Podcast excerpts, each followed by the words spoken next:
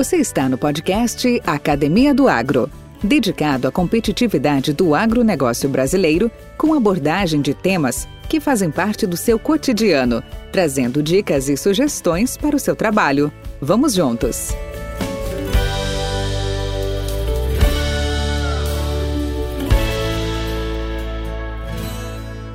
Olá, olá pessoal do, da Academia do Agro, nossos companheiros de estrada. Aqui é o Valdir Franzini, eh, apresentador do nosso podcast. E neste episódio especial, nós vamos ter um convidado também para lá de especial. É o Solon Cordeiro de Araújo, que nos conduzirá por uma jornada pelos bastidores da produção de insumos biológicos. Solon Cordeiro de Araújo é engenheiro agrônomo pela Escola de Agronomia Eliseu Maciel, Universidade Federal de Pelotas, e iniciou a carreira como pesquisador do IBPT, em Curitiba, instalando uma fábrica piloto de inoculantes e selecionando bactérias fixadoras do nitrogênio no Paraná. Passou para a iniciativa privada, tendo instalado seis fábricas de inoculantes no Brasil, sempre exercendo funções nas áreas de divulgação do uso de inoculantes e no desenvolvimento de novos produtos. Atualmente é sócio-diretor da SCA Consultoria e diretor executivo da Associação Nacional dos Produtores e Importadores de Inoculantes, a ANPII. É autor de dois livros sobre o histórico da fixação biológica do nitrogênio, o conhecido FBN, aqui no Brasil. Solo compartilhará sua experiência na instalação de várias fábricas de inoculantes e no desenvolvimento de novos produtos.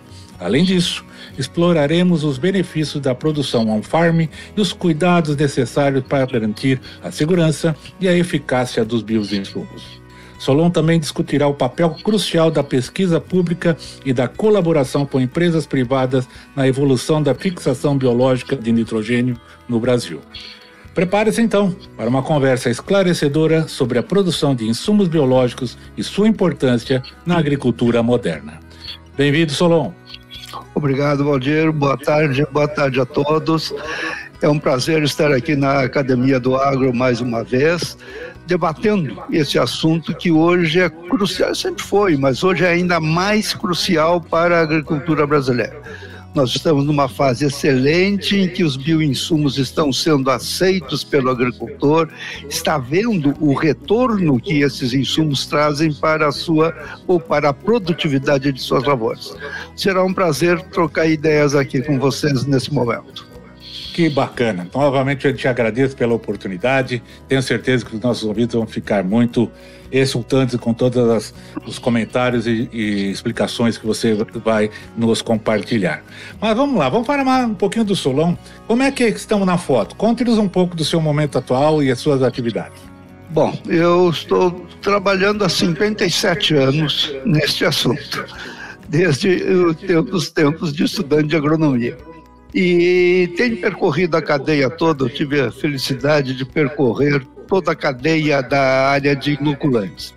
Trabalhei na pesquisa, depois trabalhei na iniciativa privada, chão de fábrica produzindo inoculante, muita, muita correlação com a pesquisa, que eu mantive isso durante todo esse tempo. Eu vendi inoculante, saí de pastinha embaixo do braço vendendo inoculante pelo Brasil, enfim, fiz toda a cadeia, né? Depois fiz o curso de marketing, me dediquei mais a essa parte.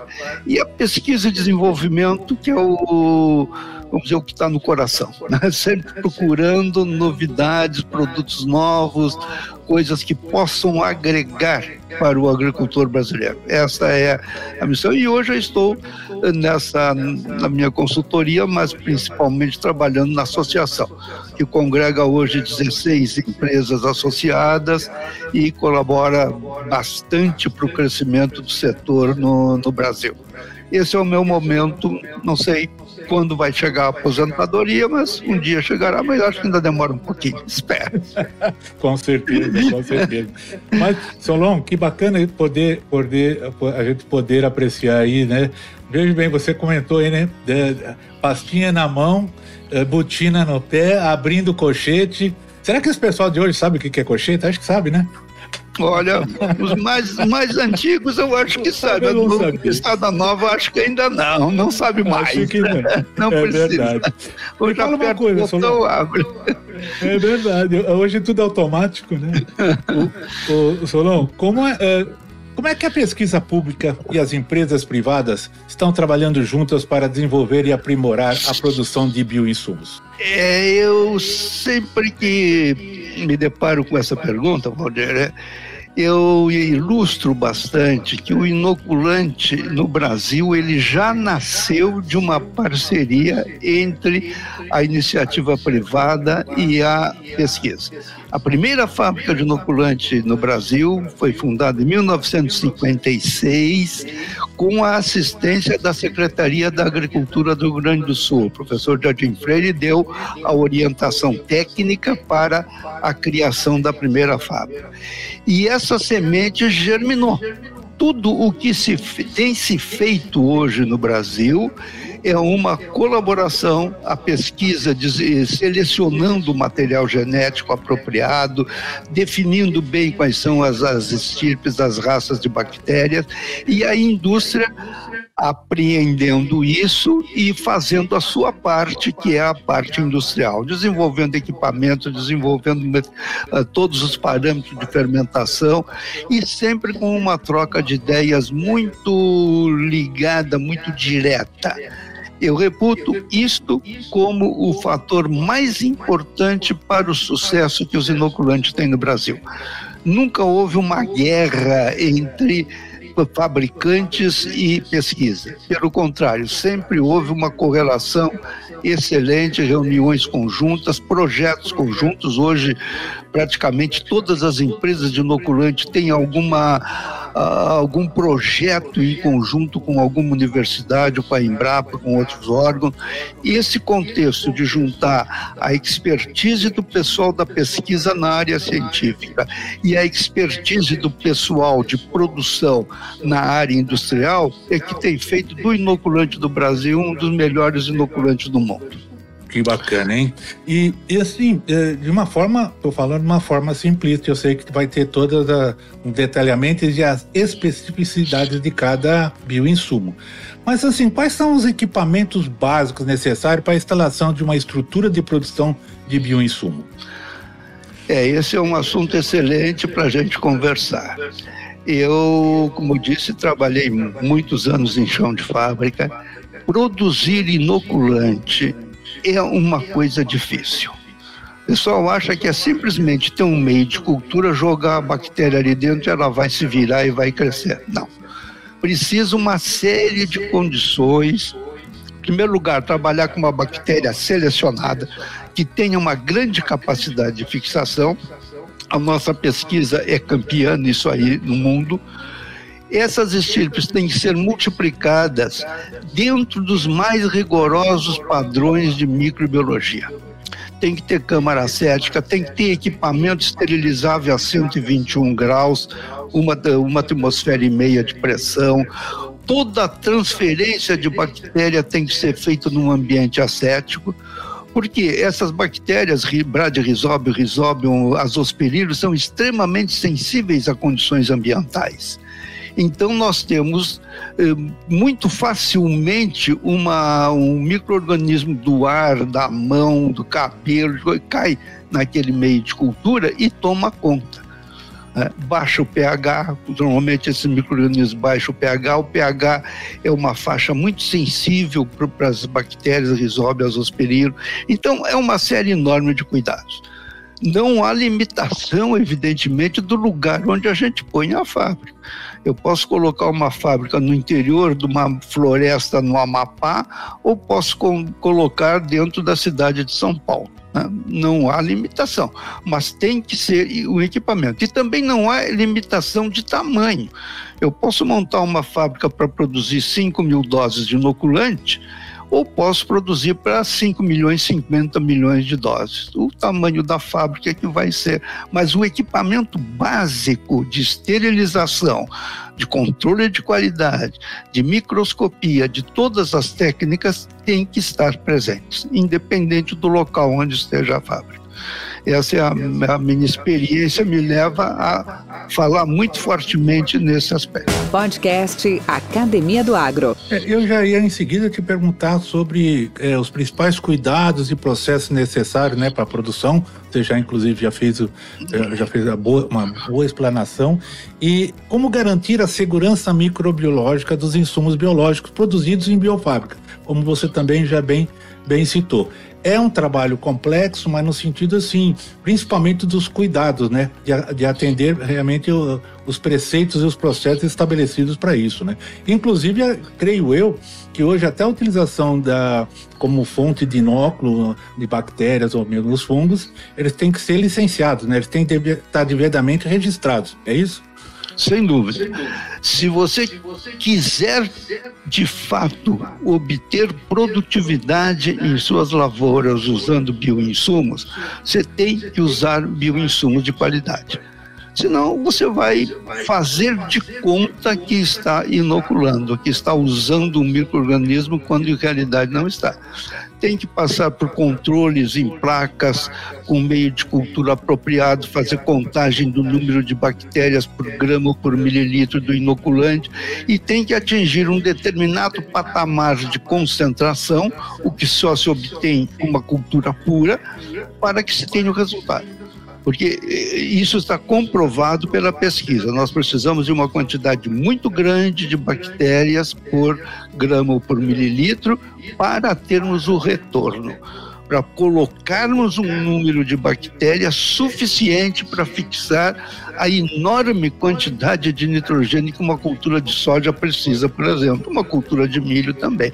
Então nós temos que trabalhar com inoculantes de muita qualidade, que sejam contados, que sejam avaliados por eh, profissionais capacitados e com equipamentos adequados para esse tipo de controle de qualidade.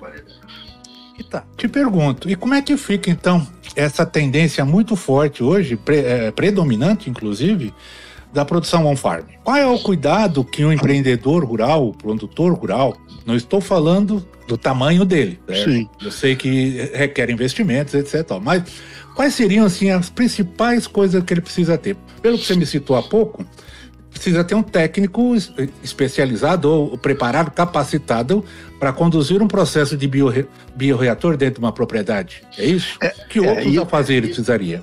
É, esse aí é fundamental, né? Que tenha uma pessoa que, que conheça o processo todo e que possa fazer todo o segmento. O outro é ter uma estrutura própria para esta produção. Já eu vou produzir no lado do meu estábulo, eu vou produzir ali num galpão que eu tenho aberto. Não ele tem que ter uma estrutura uh, com todo cuidado para ter ar puro, não entrar ar da rua, tem que passar por filtros, tem que ter fe uh, áreas fechadas para não entrar pássaro, não entrar inseto, não entrar poeira. Isso aí é básico. E ter os reatores, que o reator pode ser um reator de 20 litros ou um reator de 20 mil litros, não importa, mas que seja um reator capaz de suportar uma esterilização a, a cento, no mínimo a 121 graus. Então não é um equipamento de plástico que vai suportar isso aí, de forma nenhuma. Tem que ter equipamento de aço inoxidável, esterilizável. O ar, que é imprescindível injetar um ar no meio de cultura, não pode pegar o ar do o ar do ar né, da atmosfera que nós vivemos e jogar dentro não ele tem que passar por filtro absoluto para que não entrem os contaminantes no meio de cultura. E correr todo o processo sendo acompanhado. Periodicamente tirar uma amostra, levar no microscópio, ver o grau de pureza, meio de cultura adequado à bactéria que a gente está produzindo, saber bem quais os nutrientes que nós precisamos e as quantidades desse nutriente que nós precisamos colocar no, no meio de cultura. Então, é, são cuidados, assim, aparentemente muito simples, mas que na operação eles são complicados, porque a transferência de um recipiente para outro abre uma possibilidade de contaminação. Então, eu acho que basicamente é isso: é ter instalações físicas, instalações de, de equipamentos, esterilização, microscopia e a pessoa responsável não apenas responsável técnico no papel, mas responsável, se responsabilizando pela qualidade do produto que ele vai entregar para o agricultor. Isso é fundamental. Podcast Academia do Agro. Sem querer apertar, mas abraçando, Solon. E, e, como é que fica então? É, vamos sair agora do on-farm e vamos pegar agora aquele produtor que vai pegar o, o bioinsumo na prateleira. Quais os cuidados que ele tem que ter? E funciona? Bom, é, primeiro, primeiro, primeiro passo é olhar o rótulo se o produto está registrado no Ministério da Agricultura. Isso é fundamental, porque se não tiver registrado é picaretagem, ou muito próximo da picaretagem produto tem que ser uh, uh, cadastrado, produtora, empresa produtora tem que ser cadastrada no Ministério da Agricultura. O Ministério faz uma vistoria nestes equipamentos básicos que eu citei, tem que assinar que a fábrica tem essa condição, tem que ter um responsável técnico cadastrado no Ministério da Agricultura. Então, o primeiro passo é esse: tem registro. Bom, a partir daí ele pode começar a pedir informações sobre a fábrica. É, onde é que está localizada essa fábrica, se ela já foi inspecionada pelo Ministério, se tem alguém que conhece o produto. E, e, e última análise, se houver ainda, é, que o pessoal quiser chegar ao coração mesmo, é pegar uma amostra desse produto, comprar uma, uma amostra, mandar analisar laboratórios, a Embrapa tem laboratórios capacitados para isso, né? E ver a qualidade. Olha, o produto está, diz que tem X e ele tem X mesmo ou não tem. Então corta esse fornecedor e vai em busca de outro. Ah, esse seria o. E a reputação das empresas. Nós temos empresas no Brasil com padrões internacionais, excelente qualidade. O pessoal pode ir atrás disso. Pode fazer uma visita na fábrica, pode conversar com pessoas conhecidas. Quando a gente vai comprar uma. Um, vamos lá, uma salsicha no supermercado. O que, é que a gente procura? Essa fábrica aqui, da onde é, como é que é? A gente procura se informar do fornecedor. É, e a mesma coisa eu acho que deve ser feito no meio agrícola. Solon, vamos, vamos falar um pouco desse mercado não é maluco, né? Mas é, é, é, assim é impressionante, né? Como a, a, sua evolução, as suas tendências, as suas é, alterações, né? Como é que está as principais tendências e avanços uh, na produção de insumos biológicos uh, nos últimos anos. Conta aí um pouquinho para nós como é que está o Brasil, se alguma coisa aí do cenário internacional, do mercado externo, como é que nós estamos na foto nisso aí? Olha, o Brasil me parece que caminha para ser o líder mundial em produtos biológicos para a agricultura. Porque nós temos uma base científica muito forte. Nós temos uma estrutura científica muito boa nessa área, respeitada internacionalmente. Né? Nós temos uma diversidade enorme de micro-organismos no país, em que nós podemos uh, selecionar os melhores de uma população de milhões ali nós temos uma oferta, vamos falar assim, oferta enorme de micro-organismos no nosso ambiente. Então nós podemos fazer um processo de seleção criterioso, podemos trabalhar essas estirpes em laboratório para melhorar o seu comportamento. Então tudo isso dá uma, vou usar uma palavra aqui, então, vamos lá, dá o arcabouço necessário para nós termos matéria-prima para desenvolver. Temos uma, uma estrutura, um parque industrial bastante avançado nessa área também. Temos excelentes uh, trabalhos de fermentação, de equipamentos, fornecimento de equipamentos, tudo isso.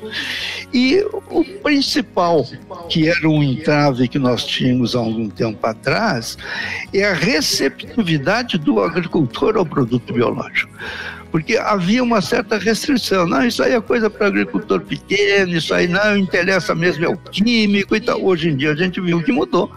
Hoje em dia o agricultor altamente tecnificado, ele procura o produto biológico, ele vai atrás do produto biológico.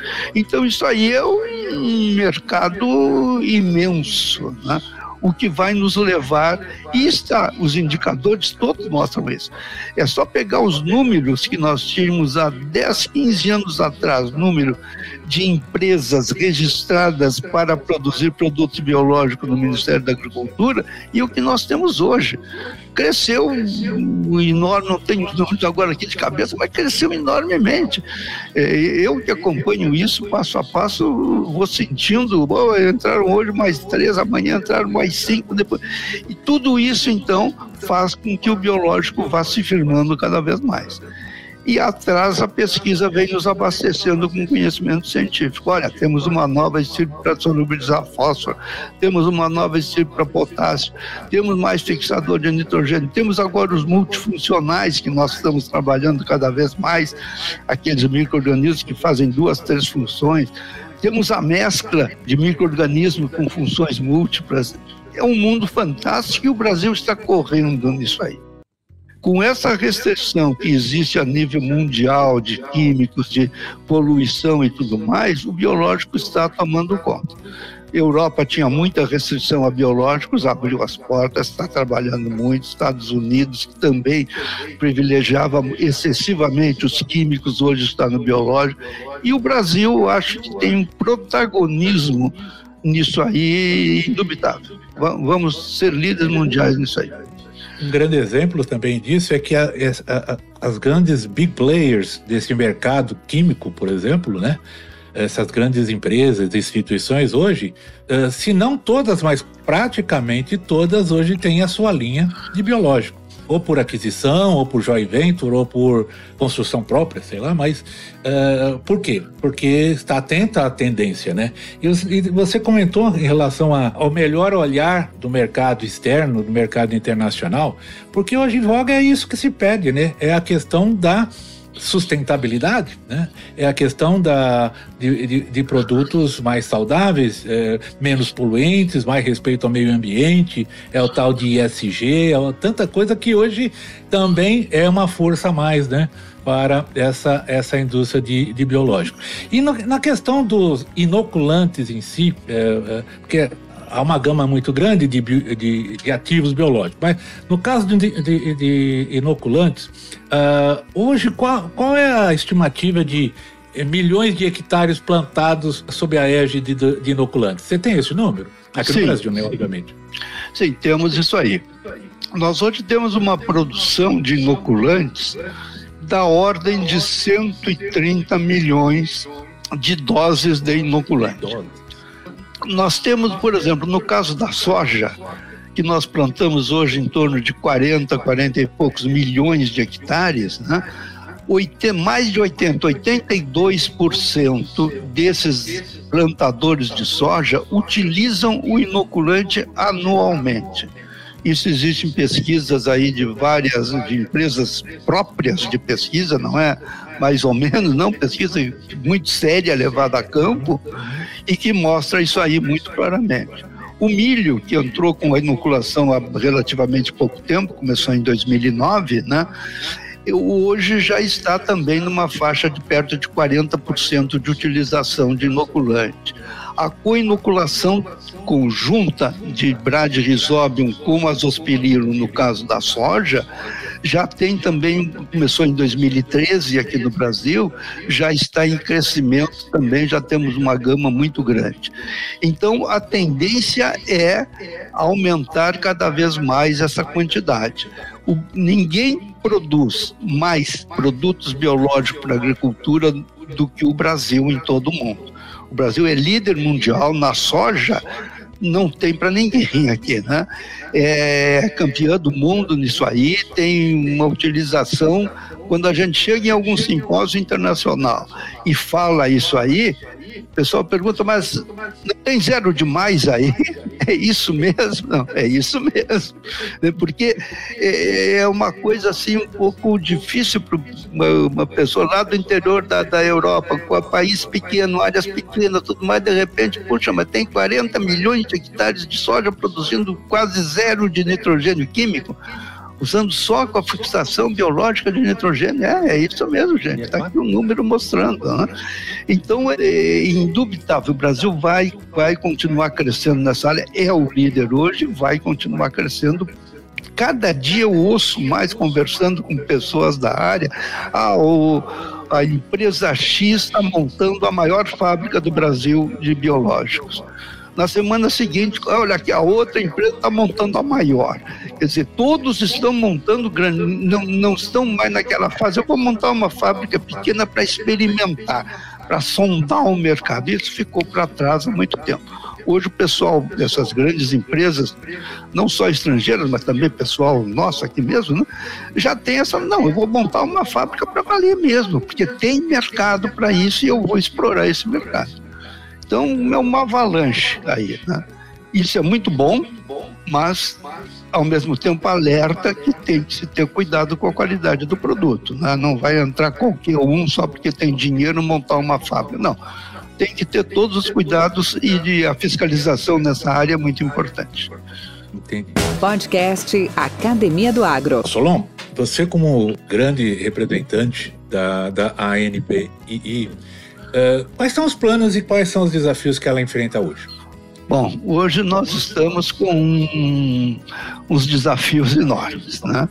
A, a AMP está crescendo, claro, aproveitando essa onda de crescimento do, do, dos biológicos, a associação está crescendo, e nós temos alguns diferenciais, porque normalmente quando se olha a associação de classe, a associação dos empresários, isso aí eles vão influir no Ministério da Agricultura para ter produtos mais fáceis mais de registrar, vão tentar baixar a régua. O, o histórico da AMP é o contrário. Inúmeras, inúmeros avanços que nós tivemos na qualidade de produto foram propostos pela associação. Então, nós continuamos nesse, nesse ritmo. Uh, temos muitas empresas hoje que produzem tanto inoculantes como produtos para controle biológico. Então, essas empresas já começam dentro da AMP eh, de uma forma assim, a, bom, mas e o controle biológico, como é que é? Mas, não, mas de qualquer forma, há uma pressão das empresas para que a associação cresça. Nós temos três projetos de pesquisa hoje, junto, a associação, junto com órgãos de pesquisa, e eu acho que a única associação no Brasil que faz pesquisa em conjunto entre as empresas. Nós temos a, a, uma, uma aliança tecnológica entre as empresas que juntamos todos os departamentos de pesquisa e desenvolvimento das empresas para desenvolver produtos em conjunto. Ah, vocês não são concorrentes? Somos dali para frente. No momento que o produto entra no mercado, é guerra de foice. Cada um vai procurar a sua fatia de mercado, evidentemente. Mas no desenvolvimento do produto, nós otimizamos os recursos, dividimos os recursos, por exemplo, de ensaios de campo entre todas as empresas, e isso aí barateia e agiliza enormemente a entrada de novos, novos produtos no mercado.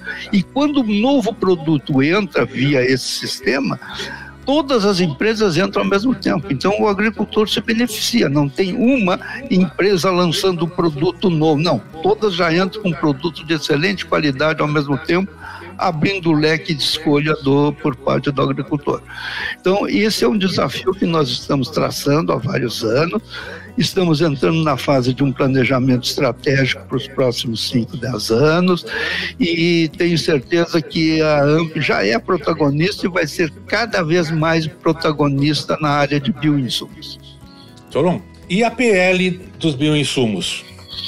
Como, é que, como é que nós avaliamos? Eu sei que é uma, é uma conquista, é um marco, concordo também, sem dúvida. Mas uh, e aí, o que, que vem depois? Essa regulamentação, como é que, como é que você, qual é a expectativa do mercado? Olha, é, nós temos experiência muito boa na área de inoculantes, de produtos biológicos no Brasil com relação à regulamentação. É, nós temos que esses o Ministério da Agricultura sempre tem dialogado muito com as empresas. Uh, não vem aquela legislação feita por meia dúzia de burocratas fechados numa sala que impõe uma, uma regulamentação, às vezes, que tem coisa que nem tem condição de ser feita.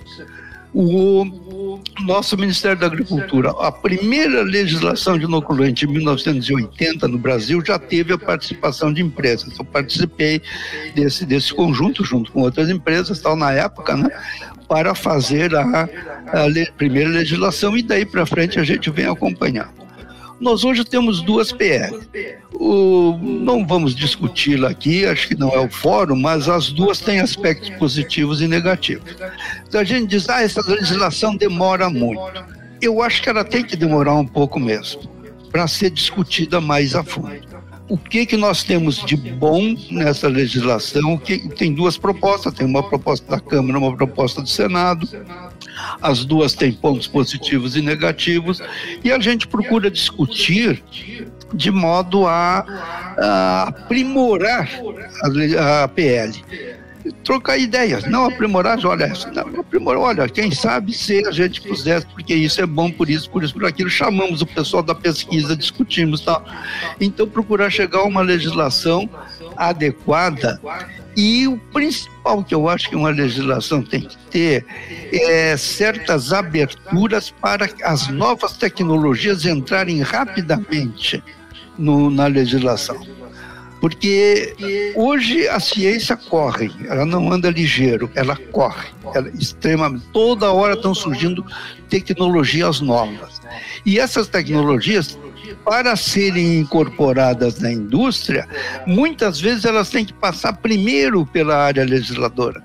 E se o legislador está bloqueado, não, sempre fizemos assim e vamos continuar fazendo assim, nós vamos perder a competitividade mundial.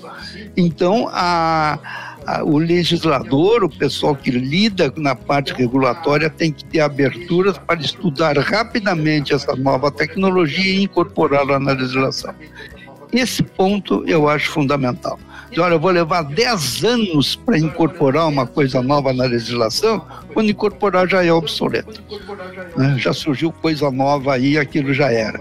Então, a necessidade do, de, de a legislação acompanhar a evolução da ciência e da produção. Esse seria o meu. Esse é o discurso que eu tenho feito junto ao pessoal que trabalha com legislação. Solon, qual a maior vantagem que você espera que os nossos ouvintes aprendam com essa nossa conversa?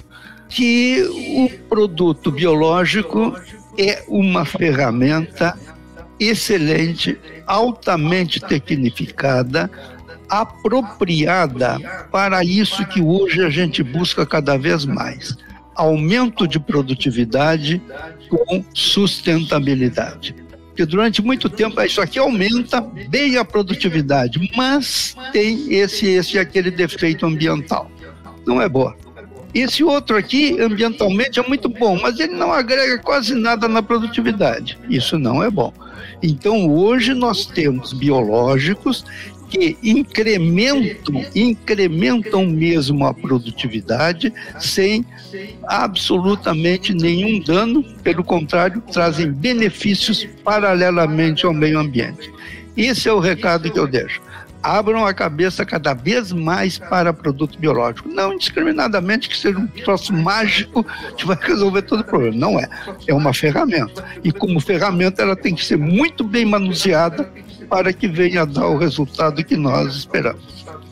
Seria esse o Bom, recado que eu deixo aqui. Bacana. Então agora você deixou um recado, mas agora nós queremos um conselho. É, você, tipo assim, meio classista, mas não é classista, é para os colegas, tá? Os colegas do agro. Pode ser agrônomo, pode ser zootecnista, não tem problema nenhum. Que conselho você daria a essa turma toda que está aí no campo hoje, para os nossos colegas? Abra a cabeça para coisa nova. Não feche a cabeça para ah, isso aí não, não é novidade, isso aí vai, não vai pegar. Pega. O, dificilmente uma tecnologia vem, se implanta e dá para trás depois. Nós temos visto que não. No momento que ela entra, que tem as suas vantagens, ela só tende a crescer. Inicialmente, às vezes, tem defeitos. Ah, mas não funciona quando chove. Bom, então aplica quando não chove. a gente vai, vai limando, vai arredondando as tecnologias.